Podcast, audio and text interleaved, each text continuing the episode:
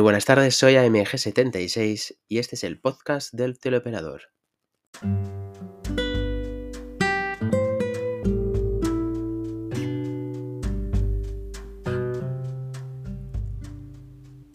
Este nuevo episodio se titula El telemarketing en España es Anerledes. Comparar el sector de telemarketing con casi cualquier otro sector dentro del territorio nacional es odioso. En España es uno de los sectores más precarizados en cuanto a condiciones laborales y salariales, aun habiéndose firmado recientemente el tercer convenio de Contact Center. Tampoco hay punto de comparación de nuestro sector en España con respecto al telemarketing existente en otros países europeos. Y no solo es diferente al de otros países de Europa, sino que también es diferente incluso cuando esas empresas de telemarketing europeas tienen sus oficinas y teleoperadores y teleoperadoras en territorio español. El telemarketing en España, er anerledes, es diferente. Para este post me hago eco del artículo publicado hace unos meses en el periódico El País y firmado por el periodista Fernando Peinado. Podéis leer esta publicación completa en el blog del teleoperador pinchando en el enlace de fuente. Según se indica en este artículo, hay una empresa de seguros noruega llamada Viking que presta sus servicios de atención telefónica desde una plataforma o edificio situado en Torrevieja, Alicante, desde el año 2015. Dan servicio de asistencia en carretera para sus clientes de Noruega, Finlandia, Suecia y Dinamarca. Y además lo más curioso es que los teleoperadores y teleoperadoras de esta empresa son también de origen nórdico a los cuales les ofrecen trabajar en España. Esto último sería impensable en una empresa de telemarketing española, por dos motivos.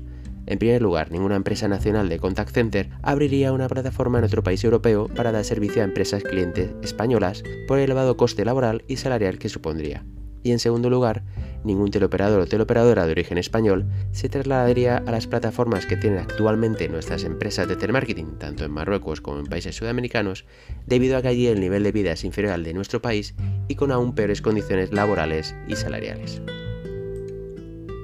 Leyendo este artículo podemos comprobar con claridad las diferencias entre una empresa nórdica, que ofrece servicios de atención telefónica desde España, y una empresa de telemarketing propiamente española.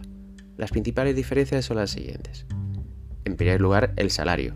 Según indica en el artículo, el salario es un 15% superior al de la categoría de teleoperador o teleoperadora de nuestro tercer convenio de Contact Center, pudiendo llegar fácilmente a superar los 2.000 euros. Es decir, actualmente un teleoperador o teleoperadora en España, en este año 2023, cobra 1.080 euros mensuales brutos en 14 pagas, por lo que un 15% más se correspondería a un salario mensual bruto de 1.242 euros. Además, no creo que ningún teleoperador o teleoperadora, ni tampoco gestor o gestora en España, haya ganado nunca en su vida laboral, ni de cerca, esos 2.000 euros mensuales.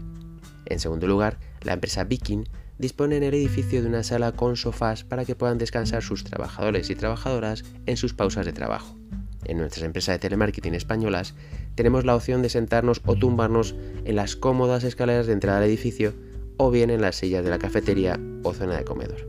Y en tercer lugar, esta empresa nórdica facilita a sus empleados y empleadas café, fruta, pan y helado de manera gratuita que reponen diariamente.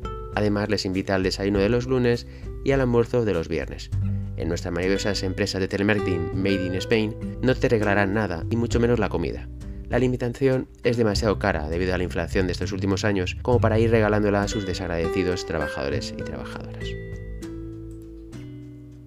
Y también hay diferencias que no se dicen ni se pueden leer en la noticia, pero que se pueden ver en las fotos incluidas en el artículo. Si os fijáis bien en esas fotos, veréis unas mesas de trabajo mucho más amplias que las que usamos, o por lo menos las que yo he usado en el sector de telemarketing. En esas mesas entran dos monitores que deben de tener más o menos unas 21 pulgadas mínimo, y aún así les sobra espacio a los lados y por delante. Incluso en alguna de las fotos hay cuatro monitores por mesa. En mi mesa de trabajo y supongo que en las vuestras no entran dos monitores de este tamaño. En cuanto a las sillas que utilizan los teleoperadores y teleoperadoras de Viking, estas disponen de reposacabezas y reposabrazos, algo que jamás he disfrutado en mis más de 20 años en el sector de telemarketing. Los cascos auriculares que usan, a simple vista, ya parecen de más calidad que los que yo haya usado en mi vida como teleoperador. Parece que no son tan de plástico o juguete como los que utilizo en mi trabajo diariamente. Disponen de un buen almohadillado de los auriculares, que además abarcan por completo las orejas, y tienen una diadema de sujeción adaptable en su parte superior. Y por último, entre los propios teleoperadores y teleoperadoras hay bastante distancia entre ellos y en cada fila como mucho hay cuatro trabajadores o trabajadores seguidos. En las filas o raspas de la campaña en la que trabajo actualmente y en las que he trabajado en otros años, puede haber hasta 10 personas, unas al lado de las otras, bien pegaditas, para poder escuchar más a tu compañero o compañera que al propio cliente al que atiendes.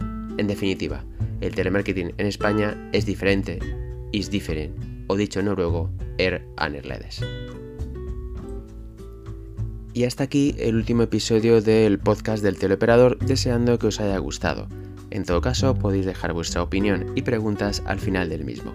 Os espero para la siguiente publicación, en aproximadamente unas dos semanas, donde os hablaré sobre los ERES y ERTES de los últimos meses. Sin más, me despido de vosotros, os agradezco vuestra atención, buenas tardes.